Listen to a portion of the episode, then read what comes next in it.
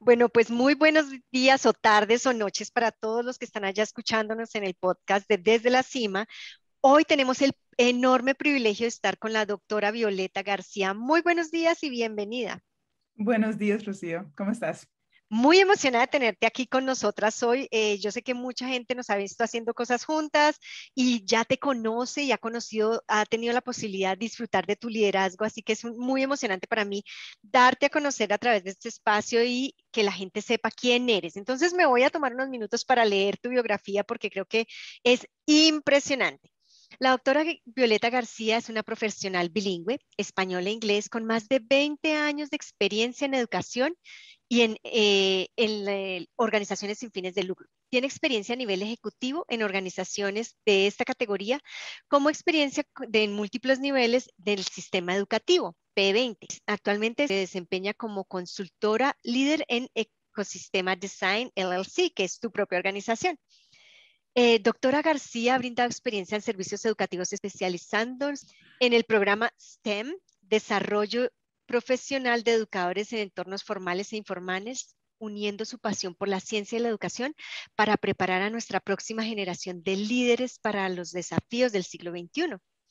Ella es la fundadora de STEM Learning by Design, un grupo de consultores dedicado a diseñar oportunidades STEM de alta calidad para jóvenes históricamente excluidos de, estas carreras.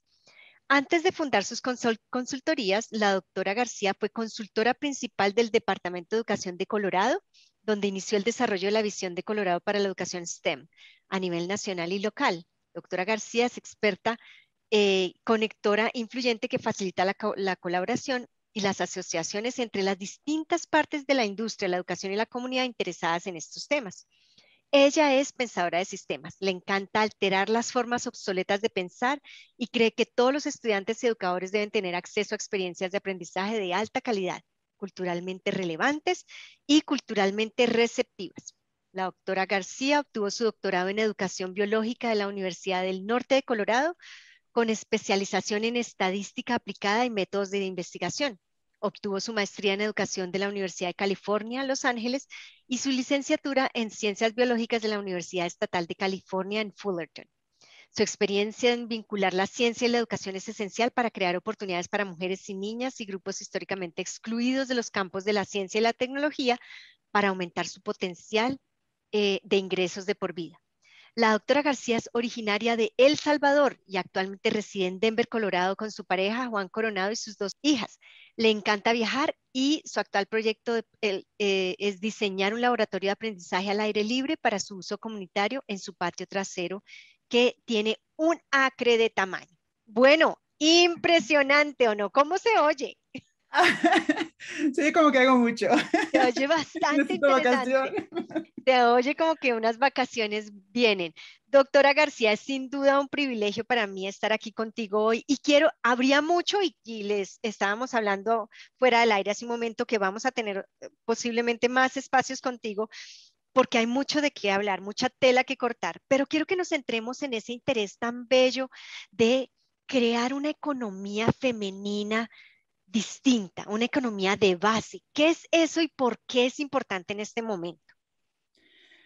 Mira, Rocío, para mí algo muy interesante que me pasó cuando estaba chica uh, fue que aprendí de la inversión a una, edad muy temprana. Entonces pensé, bueno, pues ¿cómo es que la gente hace dinero en este país? Porque mis papás siempre trabajaron dos, tres trabajos, siempre estuvieron muy, muy ocupados ah, y no tenía mucho tiempo para nosotros, ¿verdad? Entonces, para mí, una economía femenina es una economía que, que nos da espacio a ser quienes somos y también ganar el dinero que merecemos, ¿verdad? Entonces, para mí, el, crecer en una finca en El Salvador me dio una oportunidad muy increíble de ver la naturaleza y la ciencia como algo que era parte de mi vida. Y es muy fascinante porque cuando hablo con familias latinas o, mujeres, dicen, oh, no, la ciencia no es para mí. Yo digo, la ciencia es ti, está en ti, ¿verdad? Es cómo trabaja tu cuerpo, es cómo trabaja tu medio ambiente, la, calidad de, de, salud que tenemos tiene que ver con la ciencia. Y si no lo entendemos, es una oportunidad que, que la dejamos al lado. Entonces, para mí fue muy interesante combinar las dos pasiones y decir, ¿sabes qué? Yo puedo cambiar esta historia por lo menos para mi familia, y también para otras familias que están en las mismas situaciones, digamos, que tal vez tienen miedo o piensan, oh, yo no puedo tener ese tipo de dinero o yo no puedo tener esos tipos de negocios. Mi misión es, es, decir, sí lo puedes hacer, ¿verdad? Y, todo del aprendizaje en casa, por ejemplo, yo hago homeschooling con mis niñas y, y, todavía tengo mi credencial de maestra de ciencias porque fue muy importante ah, saber, tener el conocimiento, el ser, e, en inglés le llamamos lifelong learner, ¿verdad? Una persona que aprende por toda su vida. Y en realidad, para mí, eso tiene que ver con cualquier área que, que, sigamos, el aprender, el estar abierto a todos esos temas y el decir, no tengo que parar acá, ¿verdad? No tengo que estar satisfecha cuando hay un mundo entero que podemos explorar. Háblanos un poquito em, de tu experiencia como inmigrante, porque eso, cuando hablamos de economía, marca la diferencia. No es lo mismo haber nacido en este país, nacer con el Social Security Number grabado en la frente, que trascender de un país al otro y atravesar todo, ganárselo. ¿Qué significa? ¿Cómo fue ese proceso para ti? Sí, mira, lo interesante fue ver la experiencia de mi papá, porque cuando él, él entró al país fue eh, por medio muy común, ¿verdad? Por ejemplo, su hermano le dijo, oh, yo te doy trabajo, ven a trabajar conmigo. Pero cuando eso falló, era, ¿cuál es el plan B? No tenemos plan B. Entonces él trató de agarrar un trabajo regular, digamos, aplicó, ¿verdad? Fue entrevistas, pero nadie lo quería contratar así por varias razones, ¿verdad? Aunque no teníamos documentos legales a ese momento todavía, estábamos en una, e, en TPS, ¿verdad? como estatus protegido por, por, una temporada, digamos. Y, pero ver a mi papá que no podía agarrar un trabajo regular fue muy fascinante para mí en ese tiempo porque era, era preocupación, solo tenía 10, 11 años, ¿verdad? Pero también digo, tenemos que abrir nuestros propios caminos, porque no va a ser de la forma de que vas a la escuela, estudias, agarras ese trabajo. Yo aprendí una forma diferente de sobrevivir. Era, bueno, si, si no tienes un camino, tienes que hacer uno, tienes que construirlo de, de, de abajo para arriba. Entonces mi papá empezó su negocio de camiones y él transportaba producto de San Diego a Los Ángeles, de Los Ángeles a San Francisco y así, para arriba y para abajo, ¿verdad? y trabajos que trató de agarrar fue como eh, un ah, chofer de limusina y nadie se, ¿verdad? no lo contrataron, pero el saber lo, básico de, de, las habilidades que aprendió en El Salvador de, de, sobrevivir, de cómo abrir un negocio, ser emprendedor, le llamo emprendedor por necesidad, ¿verdad? Él tuvo que hacerlo otra vez en los Estados Unidos. Y lo fascinante de eso fue de que de que él no se dejaba, tenía cinco niños que tenía que darles de comer, entonces no es como que puedo decir, oh, bueno, ni modo, no puedo agarrar trabajo, hasta ahí llegó. Era el, ¿qué voy a hacer para agarrar trabajo? ¿Qué voy a hacer para crear una oportunidad para mí?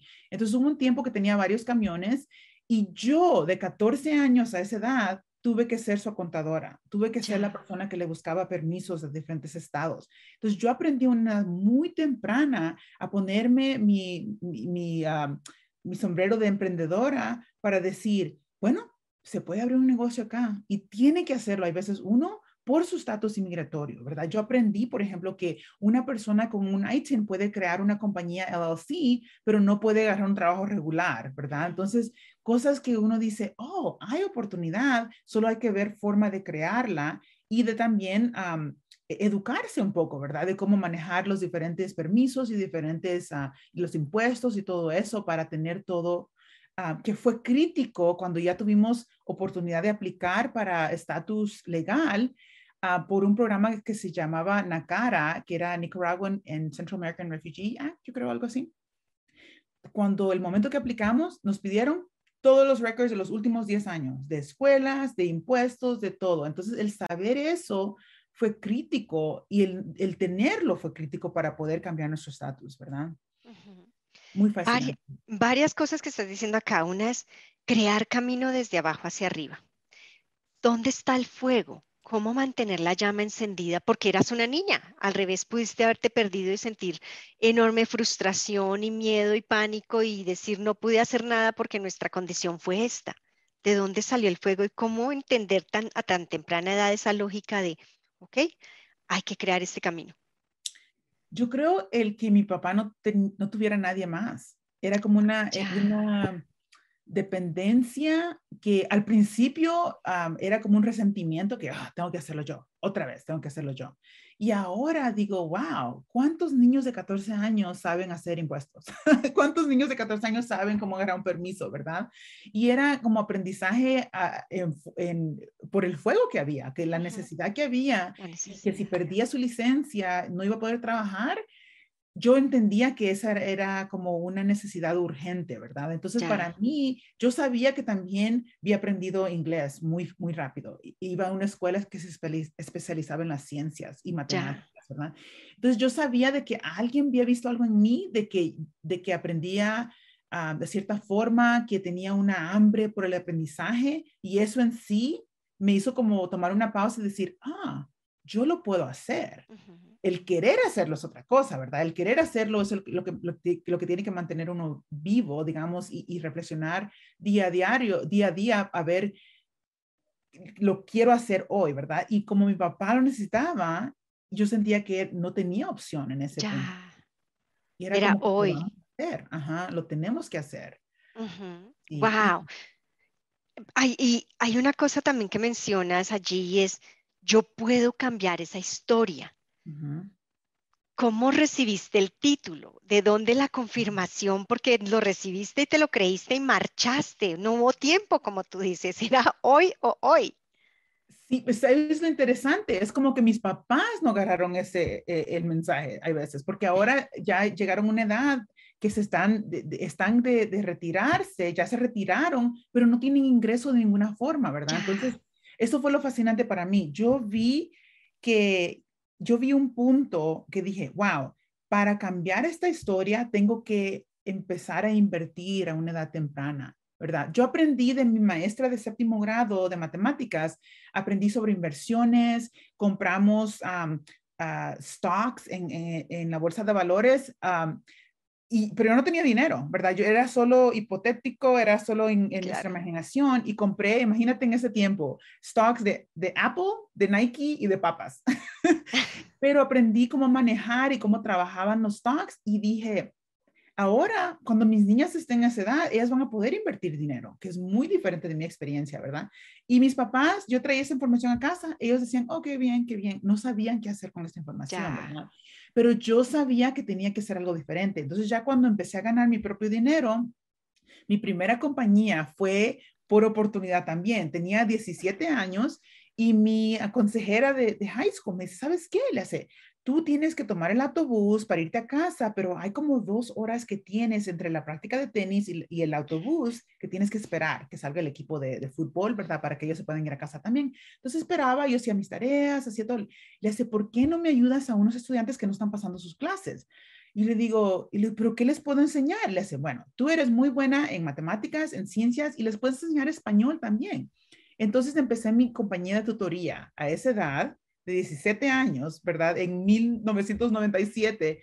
Y le digo a la, a la, a, la consejera, le digo, ¿y, ¿y, cómo cobro? Yo no sé cómo cobrarles. Ah, cóbrales 20 dólares la hora.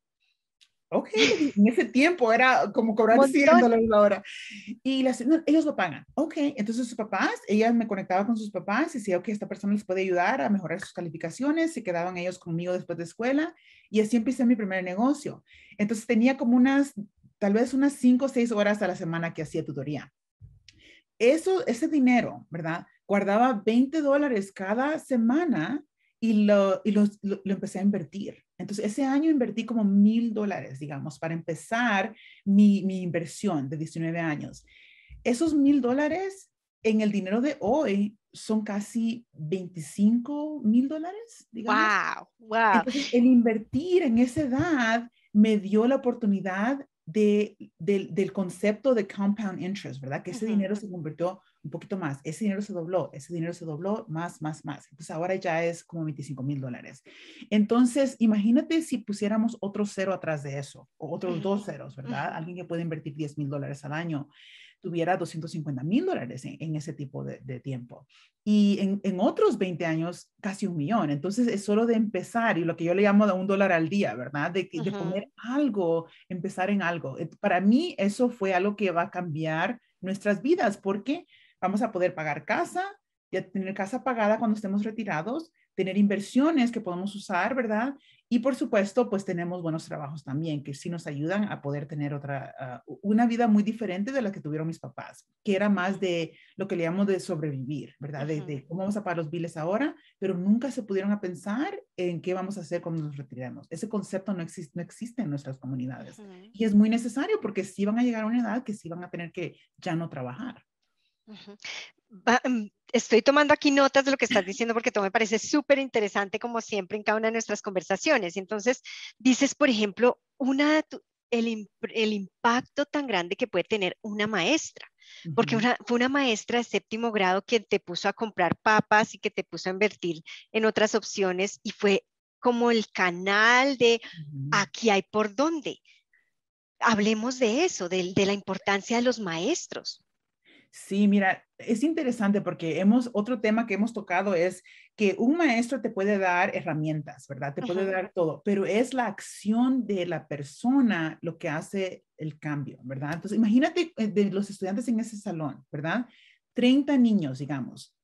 ¿Cuántos decidieron en realidad invertir? Sería muy interesante ver ese número, ¿verdad? Pero yo sé que por lo menos para mí ella cambió mi historia, porque ahora ya sabía sobre el concepto de inversión, sabía del concepto de tomar decisiones y el concepto de la pérdida también, de que es un riesgo invertir, pero si es a plazo largo, uno tiene que, que, que como andar con la ola, ¿verdad? Y no dejar que, oh, se está cayendo, hay que vender todo. Era más la paciencia y ver que sí podía, hay muchas, muchas compañías que ya no existen desde entonces. Era durante el, el dot-com, ¿verdad? El, el, el, gran, cuando subieron todas las compañías del dot-com.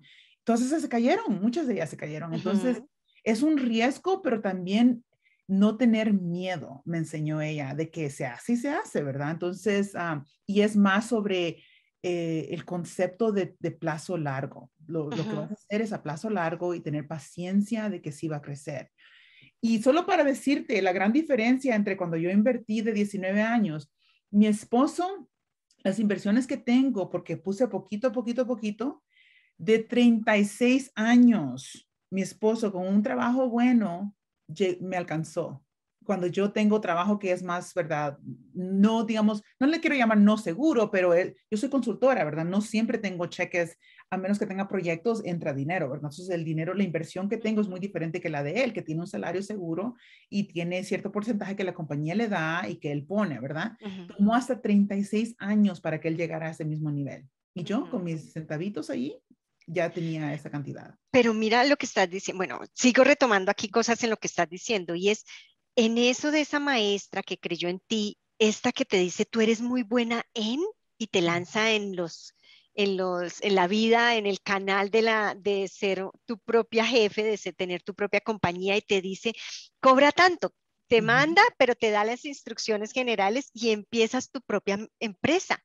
Sí. Y entras en acción, que es lo que tú estás diciendo, porque a mucha gente le dicen, y tú dices, sí, sí, sí, gracias, sí, sí, pero no entran en acción y tú a esa edad fuiste, capaz de, entrar en acción y quiero valorar algo que dices y es, a esa edad ya tenías ahorrados mil dólares, sí. que, que ahorita puede sonar poquito, pero ¿cuántos niños a esa edad tienen ahorrados mil dólares? O sea, al revés, piensan es en gastar y somos, estamos en una cultura que nos invita a gastar.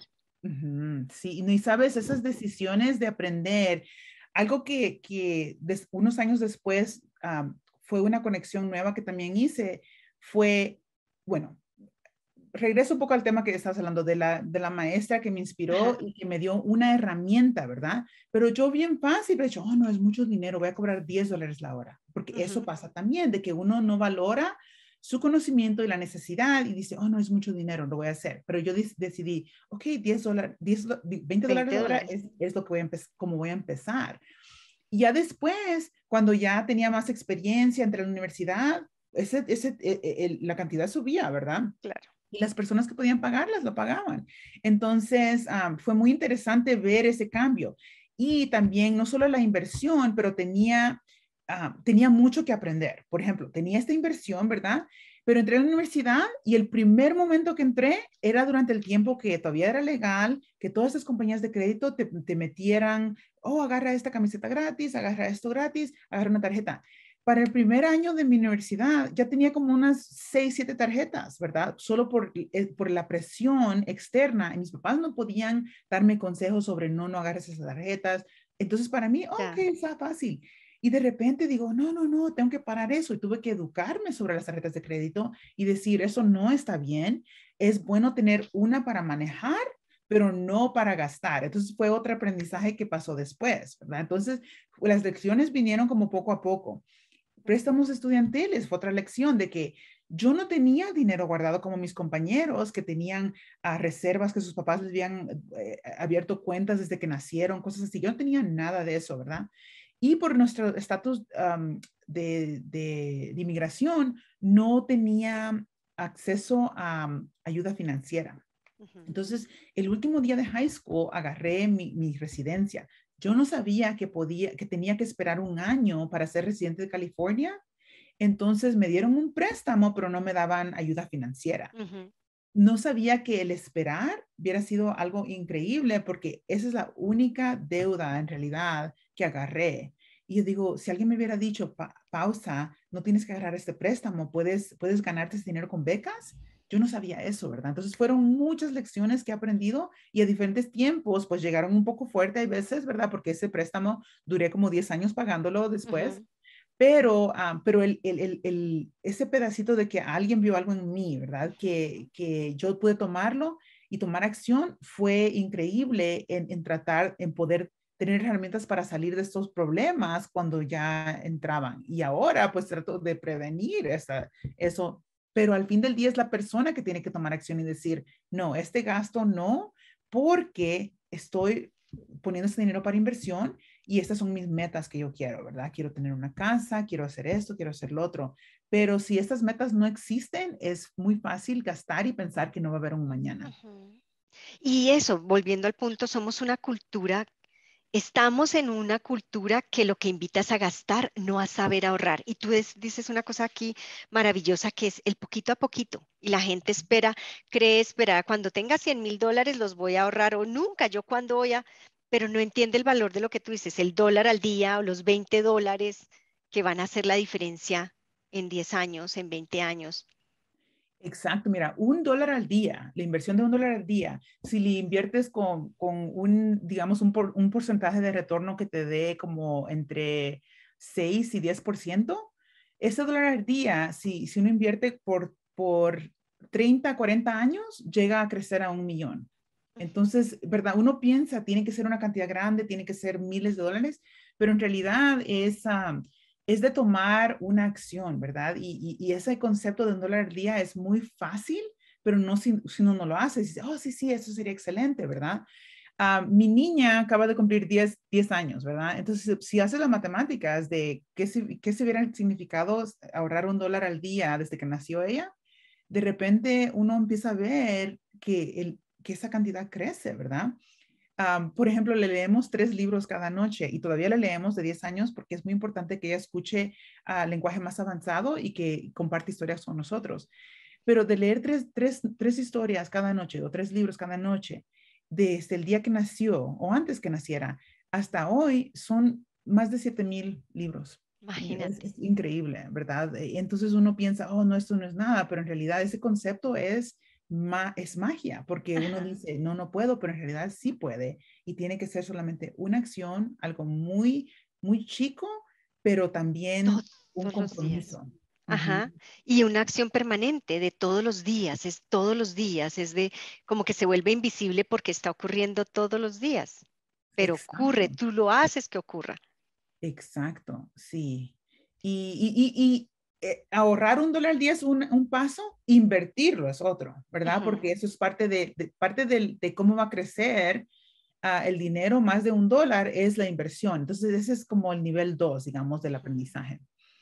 Otra cosa que mencionabas que quiero profundizar un poquito es el, sentías que había mucho que aprender, pero seguías aprendiendo, porque hay mucha gente que espera saberlo todo cuando yo estaré lista, cuando ya sepa mucho de este tema. Sin embargo, tú mencionas lo contrario y es, tengo mucho que aprender, aquí voy. ¿Cómo fue esa experiencia? Sabes, eh, la idea de tomar una mordida, ¿verdad? De algo, ¿no? ¿Cómo se come un elefante si le tomas una mordida al día, ¿verdad? te lo vas a comer. Pero la idea de, de, dónde estoy, el, el saber, algo que, que, me fascina es, no sabemos lo que no sabemos, ¿verdad? Entonces muchas veces, pero entre más aprendes sobre ti misma, o sea, más aprendes sobre cómo, cómo te gusta aprender, cuándo fue la última vez que aprendiste algo muy, muy, así como dijiste, wow, esto fue increíble y tomaste acción con esa pieza, ¿verdad? Yo me encanta leer a mí. Yo leo tal vez unos 50, 60 libros al año y trato de hacer una acción de todo el libro, ¿verdad? Que leo, escribo, que ese, es mi compromiso de, hacer por este libro. Sea, ¿verdad? Escribir algo o sea, llamarle a alguien. Ah, ahorita estoy leyendo un libro que se llama Chatter. No que señalo porque va a salir al revés, yo creo. Pero mira, es okay. Chatter. este libro es las palabritas en tu mente, o sea, esa voz interna que habla y habla y habla, ¿verdad?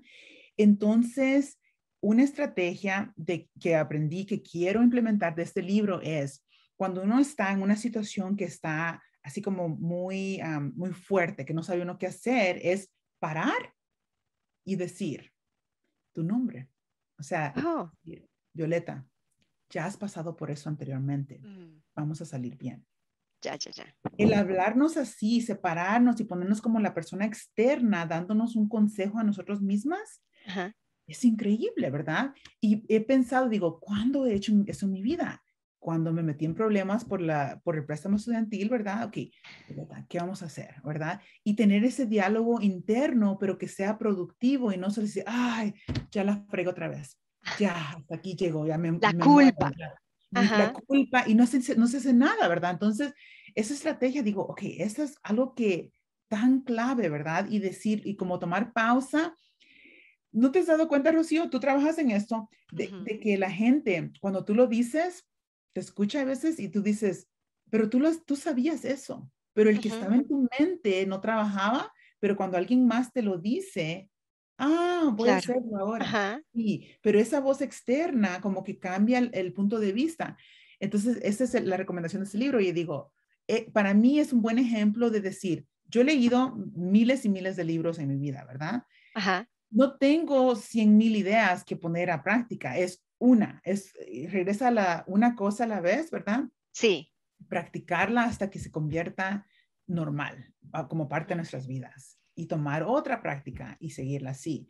Y igual como las acciones, uno dice, ok, estoy en deuda de, de, 50 mil dólares, ¿cómo voy a hacer esto? Y tomar una acción. Y para mí esa acción, cuando, cuando me casé con mi esposo, fue ese, sabes, yo nunca, no le pregunté qué tipo de deuda tenía. Podemos entrar en otro tema de pareja, pero yo nunca le pregunté si tenía deuda. O sea, era como que oh, es, de eso no se habla en nuestra cultura. Es tabú. Es un tabú, completamente. Y, y, lo vamos a hacer trabajar, no importa cómo, ¿verdad? Pero, ¿sabes? La, número, la razón número uno porque los, los parejas. parejas fallan, es eso, es, es no hablar de las finanzas. Entonces, después de un año dije, hmm, esto no me está gustando. O sea, ni siquiera tenía dinero para comprar muebles, o sea, no tenía ahorros para nada.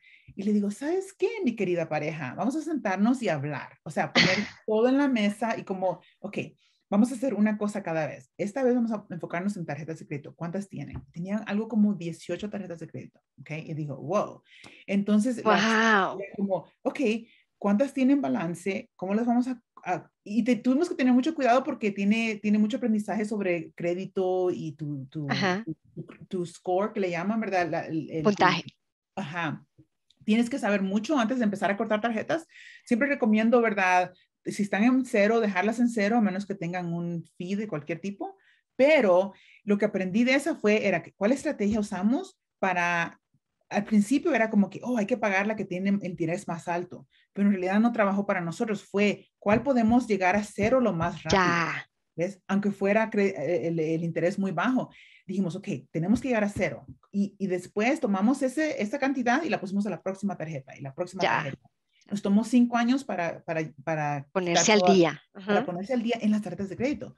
Pero después teníamos carro, Juan no había pagado su carro todavía. teníamos el préstamo estudiantil, entonces fue como un efecto dominó, ¿verdad? Y, y, y, eso fue la estrategia que hicimos.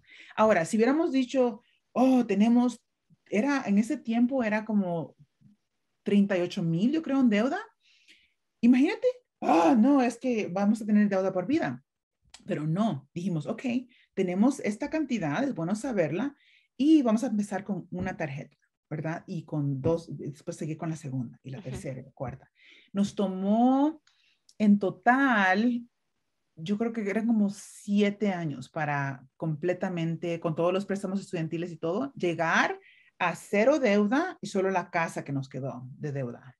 Y la casa tenemos otros 15 años para pagarla y ya vamos a tener casa, casa que somos, somos dueñas. Y ese concepto es muy, es muy difícil de nuestros países acá. O sea, que uno puede pasar una vida entera en deuda de casa acá, de, casa acá. Y en otros países no, la gente tiene casa cuando pueden hacer su casita, la hacen y ya, ¿verdad? Ese concepto es muy diferente y son los malos hábitos que agarramos cuando venimos también. Por ejemplo, mis papás dijeron, oh, puedo sacar el dinero de la casa, ¿verdad? Puedo usarlo para otras cosas, pero ese dinero se tiene que pagar. Entonces ahora no tienen casa pagada. Es muy, muy complicado. Pero son los hábitos que uno dice, si vamos a, si vamos a tener que cambiar algo, ¿qué podemos hacer? Aprender de la cultura, las cosas buenas que tenemos, ¿verdad? Sobre el dinero y ponerlas a práctica acá y dejar ir las, los, los, hábitos malos. Perfecto. Entonces, mira, ¿qué tal si hablamos ahora en este siguiente segmento sobre cuáles serían cinco tips que le podemos dar a nuestras familias hispanas, especialmente a las mujeres hispanas, que tenemos más control y más poder del que nos imaginamos para crear una, para darle una vuelta a la economía, para salir de deudas y para crear una vuelta a la economía? ¿Qué te parece? Sería genial. Gracias. Bueno, vamos a empezar con los tips, los cinco tips que tengo para que salgan de deuda.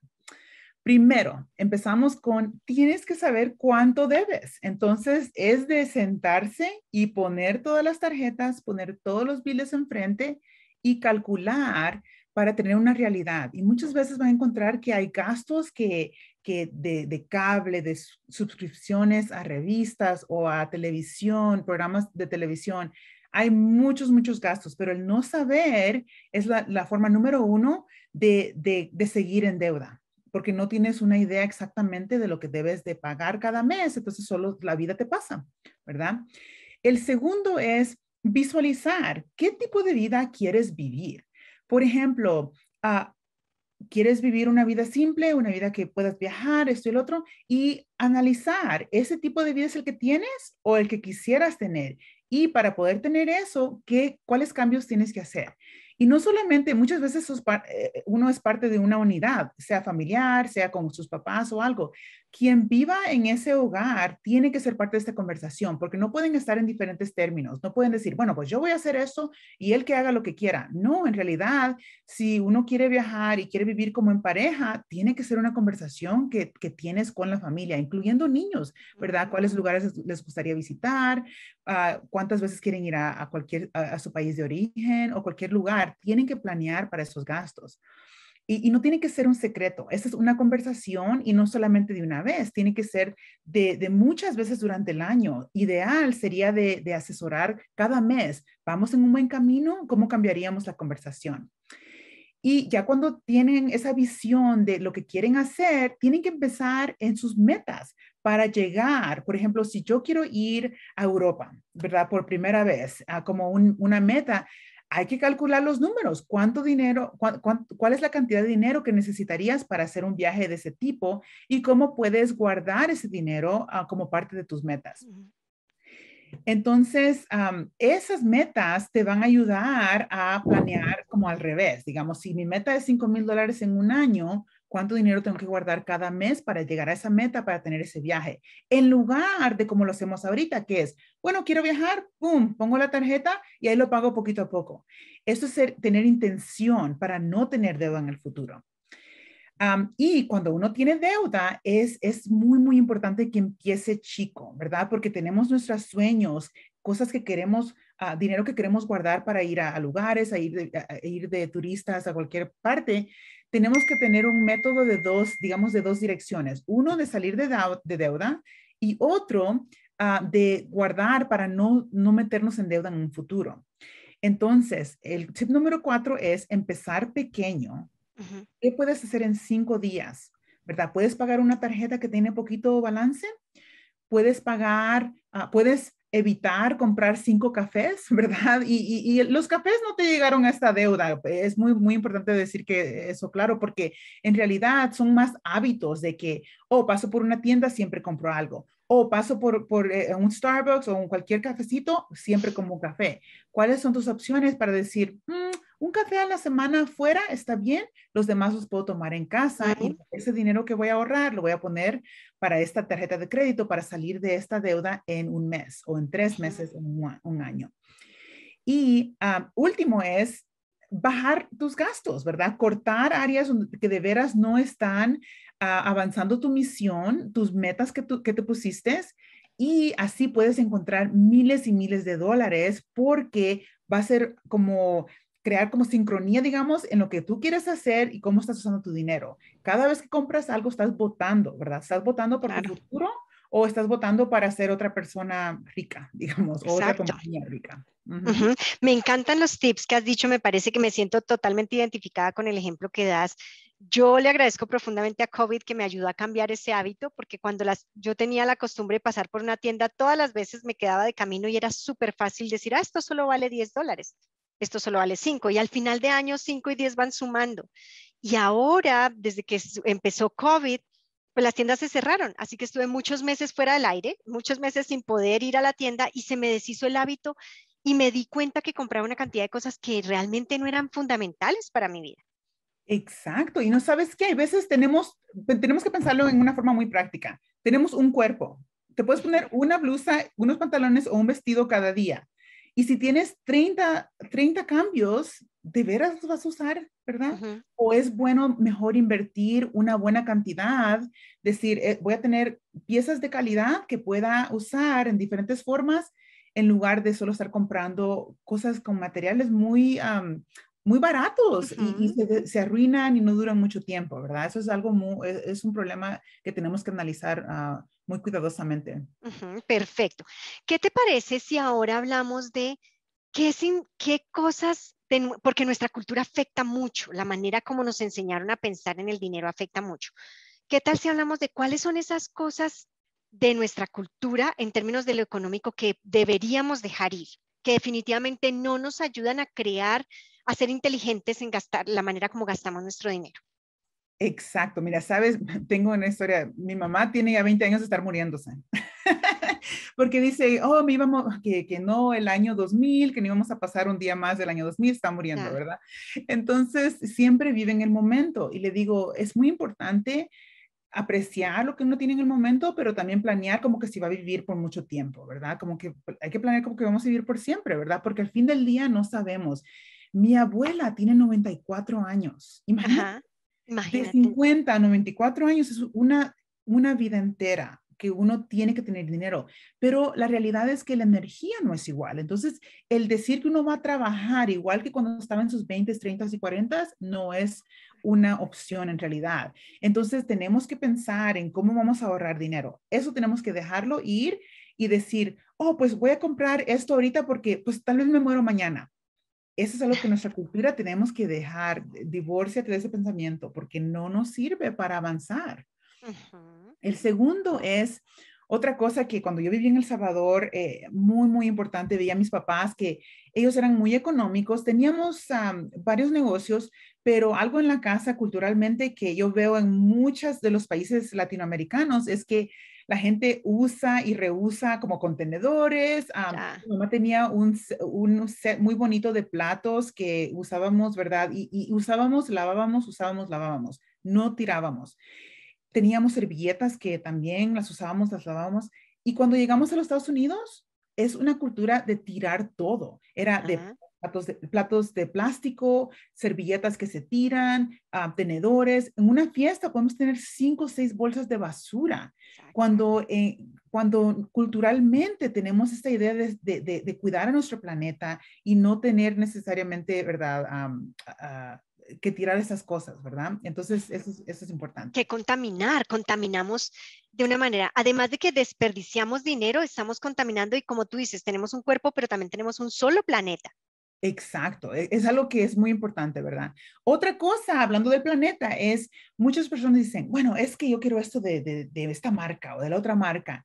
Bueno, muchas veces esas marcas tienen sus compañías primero en nuestros países, ¿verdad? Y segundo, y segundo también están dañando el planeta.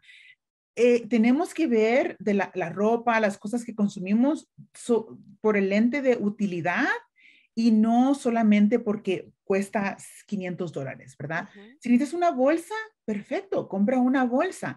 Y si esa bolsa es útil, lo que tú necesitas y te gusta cómo se ve, y ves una bolsa de marca que cuesta 500 dólares más, lo que yo quiero que hagan es poner esos 500 dólares e invertirlos, ¿verdad? Para tener algo que, sea bueno para, para nuestro futuro y cambiar nuestra historia, ¿verdad? Claro. Y mira, en eso las grandes marcas, ellas ya tienen eso claro. Ellos por eso están vendiéndonos, porque están invirtiendo en su futuro. Cada vez que compramos zapatos de marca, eh, chamarras de marca, bolsas de marca, en vez de comprar a la persona que vende artesanal y que lo hace con mejor calidad, lo que estamos haciendo es ricos a esas personas, a esas marcas que realmente no necesitan que los hagamos ricos. Nosotros sí tenemos que pensar en nuestro futuro. Exacto, y cuestionar, poner, ponte tu, gorrito y decir, ah, eh, cuando yo compro eso, ¿a quién estoy siendo rico? ¿A la compañía o estoy poniendo más dinero en mi bolsa para tener dinero en la bolsa? Exacto, es en mi bolsa para tener dinero en la bolsa. Creo que ahí la gran invitación también que nos haces, Violeta, es suelta el chip de llevar una marca. Tú no eres tu marca, tú eres tú. Que la mirada esté en ti, no en la bolsa que llevas. Que la mirada esté en lo brillante que eres, maravilloso ser humano que eres, generoso ser humano, no en el tipo de marca que tú estás usando. Y una marca, pues e, en, la palabra en sí es para marcar el nombre de esa compañía. Entonces, pueden fácilmente pagar ellos también una, un ah, anuncio en, en un lugar como lugares que vemos, ¿verdad? Los billboards, o te pueden no pagar a ti y usar la misma idea, ¿verdad? Que tú lo, tú lo estás usando y es gratis para ellos, que ya compraste el, eh, el, producto y ahora eres un billboard caminando, ¿verdad? Cada vez que, sales con esa marca. Y la última es la forma en que gastamos nuestro dinero, de, por ejemplo, las fiestas quinceañeras, ¿verdad? Y yo sé que culturalmente es algo que, que uno piensa, oh, es un momento muy especial porque una niña se convierte en mujer. Y si nos ponemos a pensar, técnicamente nuestras niñas de 15 años todavía tienen mucho tiempo antes que formen su familia, y hagan todo. Entonces, el mensaje es un poco, ¿verdad? Complejo. Para pero voy a enfocarme en el dinero ahorita, ¿verdad? La, la cantidad promedia que se gasta en una quinceañera hoy en día es 30 mil dólares. Y uno puede decir, oh, no, no, yo no gasto tanto, pero si uno pone todos los números, el salón, lo que les regala esta persona, lo que les regaló la otra persona y todo, ¿verdad? todas las horas que pasan ah, invirtiendo eh, eh, en ese, en ese, en el baile, cualquier cosa, ¿verdad? Sale a 30 mil dólares. Entonces, si vemos vemos ese número en sí, cuando un, cuando un, un, hijo tiene 15 años, ¿verdad? Y esa cantidad de dinero, si tenemos esa cantidad de dinero, 30 mil dólares, y nos ponemos a pensar en una forma diferente y decir, hmm, este dinero lo puedo gastar en una fiesta de un día, una noche y unas cuantas horas, o puedo invertirlo. va a ser mi inversión en, en el futuro de mis hijos esos 30 mil dólares se pueden convertir en una inversión con un regreso de 7% por 30 años, ¿verdad? Que está calculado cada mes, digamos, le sube la cantidad. Llegaría a 244 mil dólares para la edad de 45 años de, de esa misma criatura. Exacto. Si lo dejamos mucho tiempo más, hasta 45 años, más los 15 que tuvieron, ¿verdad? 60 años, ese dinero es 600 94 mil dólares. Entonces podemos verlo, dejar ir el pensamiento de que es una fiesta porque se merece mi niña esto o mi niño, en lugar de decir, se merece que yo invierta en ellos, que, cómo voy a invertir mi dinero y la posibilidad es increíble si lo vemos así. Claro, miren eso tan interesante que es un cambio completo de mentalidad y es, quiero darle 30 mil dólares para un fin de semana que va a ser absolutamente estresante para ella y para toda la familia, porque al final quien menos disfruta es o el que se está casando o el que está haciendo la quinceañera, el que está el quinceañero o quinceañera, en este caso, porque está en tanto estrés que no disfruta, o garantizarle 694 mil dólares como mi regalo. Te voy a regalar, tienes que tener paciencia, pero lo que te voy a regalar son 694 mil dólares para ti, para tu futuro. Eso es una cosa interesante que tenemos que pensar y que tenemos que hacer los números y que no hacemos y que no sabemos, pero aquí está. O sea, no tienes que, no es matemática difícil de, de aeroespacial, de ingeniero aeroespacial, son básicos números de cómo invertir en vez de botar tu dinero. Me encanta lo que estás diciendo porque también es soltar la presión social. Pobrecita la niña, porque no tiene quinceañera, no le va a pasar nada. Yo nunca tuve una quinceañera porque nuestra pobreza era terriblemente profunda y aquí estoy y me siento profundamente feliz. O sea, ni siquiera tuve trauma de pobre de mí, no tuve una quinceañera. No había, punto. Y la vecina tenía. Qué chévere, yo fui a su quinceañera. Pero es eso, es, es, cambiar el switch y no dejarse presionar también por la cultura. me encanta. ¿Algo más que tengamos que decir sobre lo que tenemos que dejar ir de nuestra cultura? yo creo que asesorar, ¿verdad? ¿Te beneficia esa idea de lo que tenemos culturalmente o quieres vivir una vida diferente y empezar a crear nuevas tradiciones, nuevos ritmos culturales que nos beneficien en una forma que, que estamos avanzando y no quedarnos atrás? Porque para mí es algo muy importante también que podemos, tenemos esta habilidad de, de construir una nueva realidad para nuestras familias y nuestros futuros. ¿Y por qué no hacerlo? Y además enseñar a nuestros hijos y a nuestras parejas. Dijiste cosas muy interesantes en este proceso y es eh, la posibilidad de, tener esta conversación con nuestros hijos y la pareja de decidir qué queremos hacer. Eso es una cosa, por ejemplo, que en mi familia hacemos y es nos sentamos y decimos, vamos a, y lo decimos con todo el humor del mundo, vamos a construir un imperio. Somos tres en esta familia, cuatro incluyendo al perro, que es el único que no produce, solo gasta. Pero nos genera alegría, gracias a Dios, algo genera pero nos sentamos los tres con mi hijo, tiene 20 años, a hablar de las finanzas y hablar cuál es nuestro siguiente movimiento. No es al azar a ver qué pasa y cómo nos endeudamos, sino que son movimientos muy calculados y creo que es una cosa que me encanta porque lo dijiste y, puede estar, y está en la mano de todas las familias en vez de que sea un secreto de en qué me gasto mi dinerito aquí y allá, es cómo como familia nos unimos para hacer una sola fuerza en una dirección que nos beneficie como generación y como hispanos que somos. Quisiera que pasara una siguiente pregunta y es, debe haber algo, como todas las monedas, hay dos caras. Yo siempre creo que nada es totalmente malo o totalmente bueno. ¿Qué cosas de nuestras culturas podemos conservar? ¿Qué cosas en términos de lo económico son muy valiosas y debemos al revés quizá usarlas mejor? Sí, empecé a hablar de una en las cosas que tenemos que dejar ir y esa es la idea de consumir, consumir, consumir. Yo creo que una de las grandes cosas que nuestra cultura tiene es que, que sabemos preservar y sabemos cuidar, ¿verdad? Entonces, es más de, de acordarnos de esas experiencias que sí invertimos en algo bueno que nos duró mucho tiempo, ¿verdad? en lugar de estar tirando cada rato. Entonces es importante recordar que tiene otra cara es, esa idea también, ¿verdad? Y entonces el invertir en algo que dura mucho tiempo es una cosa culturalmente que podemos hacer en lugar de estar tirando cosas, ¿verdad? Que no sirven.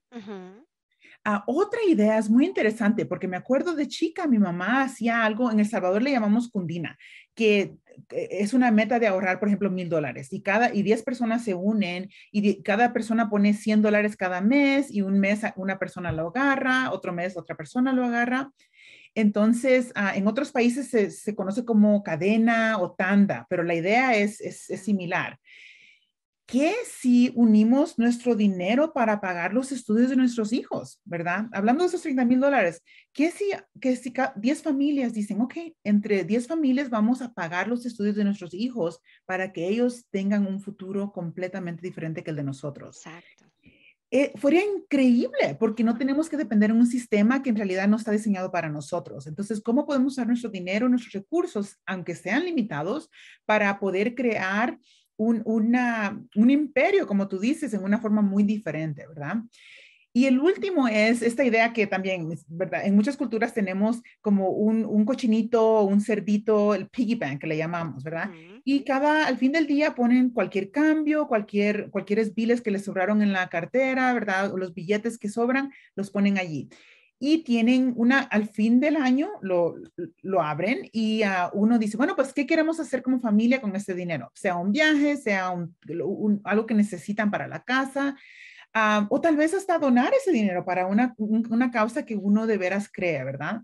Esos tipos de, de cosas positivas de nuestra cultura es muy, muy importante, porque yo creo que en todos los, plan en todos los países que tenemos, aunque seamos muy diversos, uh, como en Latinoamérica, todavía compartimos este, este diferente um, forma de ser, digamos, que, que sí es compartido uh, por muchos, muchos países. Yo creo que es muy, es muy bonito mantenerlo. Qué bien. Finalmente, porque sé que eres una persona súper ocupada, hay una pregunta que quisiera hacerte, que lo mencionaste mucho atrás, pero quiero retomarla porque coincido, hace eco con mis valores y con mi forma de pensar y es el valor de la educación. En un país en donde, en donde vale más una bolsa de una marca importante, ¿cuál, ¿por qué es importante? ¿Por qué llegar a ser PhD? ¿Por qué en STEM? Exacto, mira, yo yo crecí en una finca en El Salvador, en medio de café. Y muchas personas dicen, ¿cómo llegó de una finca a tener un doctorado en la biología?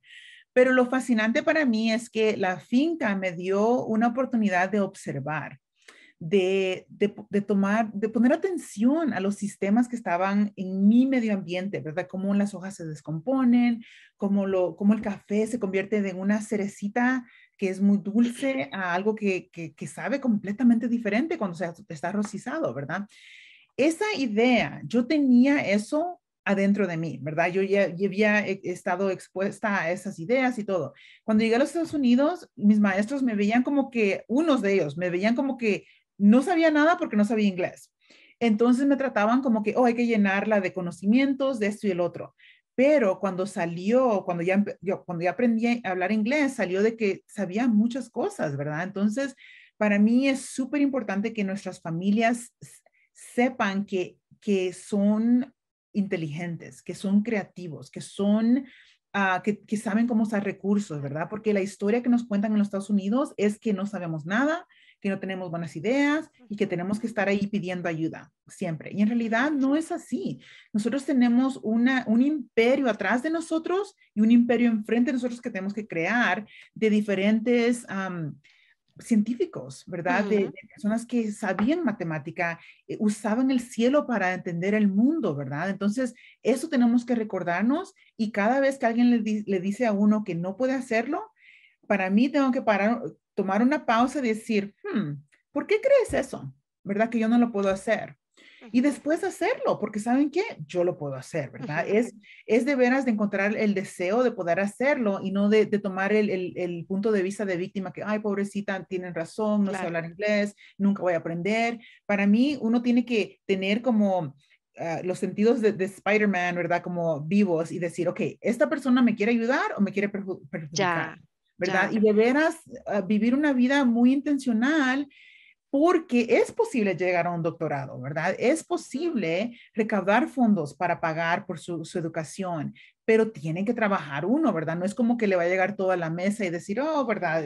Yo esperé y acá me llegó. Eh, eh, la vida es un trabajo constante y es las metas que nos ponemos y cómo queremos trabajar.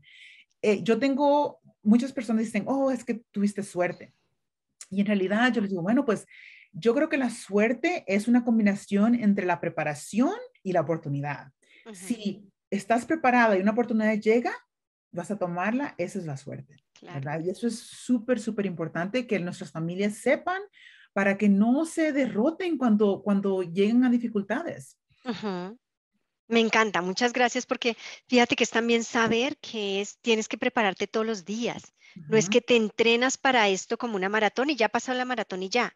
No, estás preparado todo el, te estás preparando todo el tiempo porque las oportunidades realmente bien, realmente estamos en el país de las oportunidades. Si estamos preparados y si sabemos utilizarlas, en vez de caer en la lógica del consumo, caer en la lógica del, darle una vuelta y caer en la lógica del ahorro y cómo capitalizamos al máximo todas las oportunidades que tenemos. Exacto. ¿Qué le dirías para ya, para cerrar como conclusión a todas las mujeres hispanas que están allá afuera escuchándote hoy? ¿Cuál sería como tu gran consejo? Mi gran consejo es que escuchen a su voz interna. Les está diciendo algo y actúen. No solamente, ¿verdad? Tomar la idea, tienen que tomar acción, tienen que, hay veces decir, no más, ya estoy, ya terminé, ese es mi último día viviendo esta vida que no me está ayudando a ser la mejor persona que yo pueda ser. Entonces, hoy voy a empezar, no mañana, no pasado, en este momento voy a empezar a tomar decisiones que van a cambiar mi vida me encanta. Hay un em, una, una post en Facebook que circula de vez en cuando que dice, cambiemos el one day por day one, cambiemos el un día por día uno, día uno, día dos, día tres, que tiene todo que ver con lo que tú nos estás diciendo. Sí, y si uno cae y no tiene un buen día, está bien, porque ahí, ahí puedes hacer un reset y empezar otra vez, ¿verdad? Y no todos los días van a ser excelentes que se digan, pero todos los días son, es un nuevo, una nueva oportunidad para vivir otro día más, ¿verdad? Exacto, y aunque no sea excelente, el día que sea bueno, que bien, bienvenido, y el que no, qué bien, bienvenido, pero como que no, no nos perdamos en el camino hacia donde vamos, aunque sea incómodo, estoy cansado, no tengo ganas. Bueno, hoy también, I have to show up, se dice en inglés. Tengo que pues, seguir apareciendo por mí y por los otros. Exacto, sí. Bueno, pues muchísimas gracias. Esto ha sido una entrevista desde la cima con la doctora Violeta García. Gracias por tu tiempo y por supuesto que estoy segura que nos vamos, te vamos a, espero poderte tener más veces hablando de otros temas en este programa. Y bueno, muchas gracias por tu tiempo y por todo tu conocimiento. Oh, gracias a ti. Adiós.